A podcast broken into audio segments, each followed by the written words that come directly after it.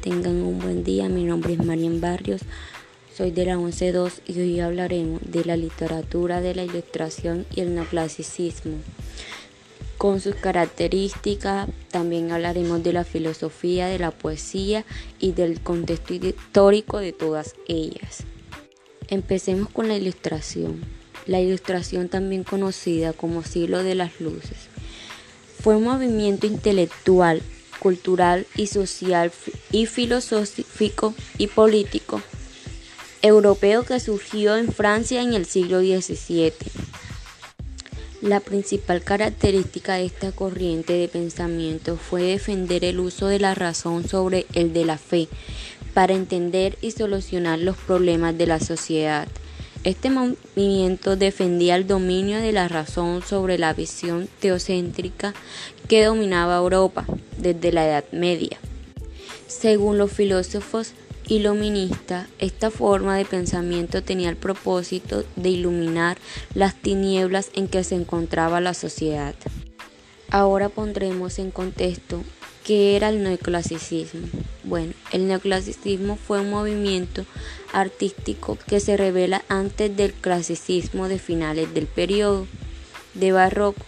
No vuelve su mirada a la naturaleza y a la nacionalidad como el clasicismo, sino que se dirige directamente a la antigüedad clásica.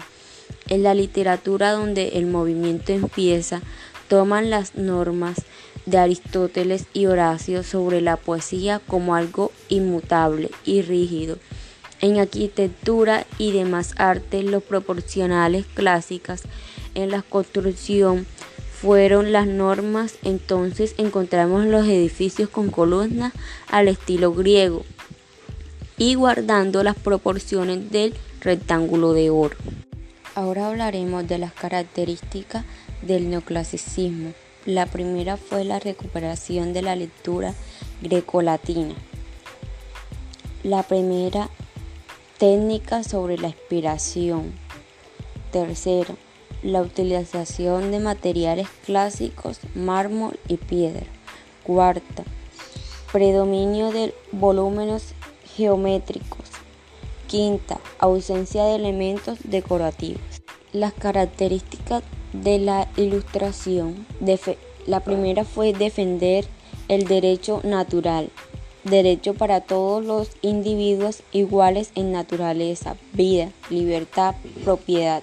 La segunda fue el de la ciencia y la técnica. La técnica permite generar un mayor bienestar humano en nuestras sociedades. Tercera, la creencia en la existencia de un Dios creado del todo y que da un origen moral de las cosas, pero no vinculado a ninguna religión revelada. La cuarta es el progreso y optimismo humano. El orden de la historia es ascendente y para mejor. Y por último, la importancia de la educación. Solo educando al hombre conseguiremos liberarle de sus prejuicios y le haremos autónomo.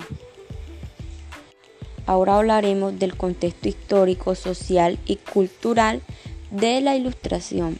En el siglo de las luces marca el límite histórico entre el antiguo régimen y el inicio de la edad contemporánea.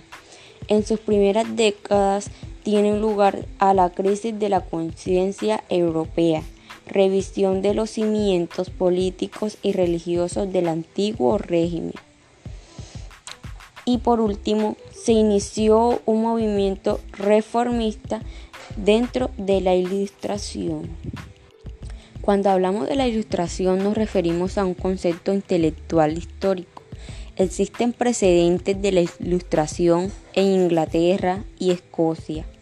A finales del siglo XVIII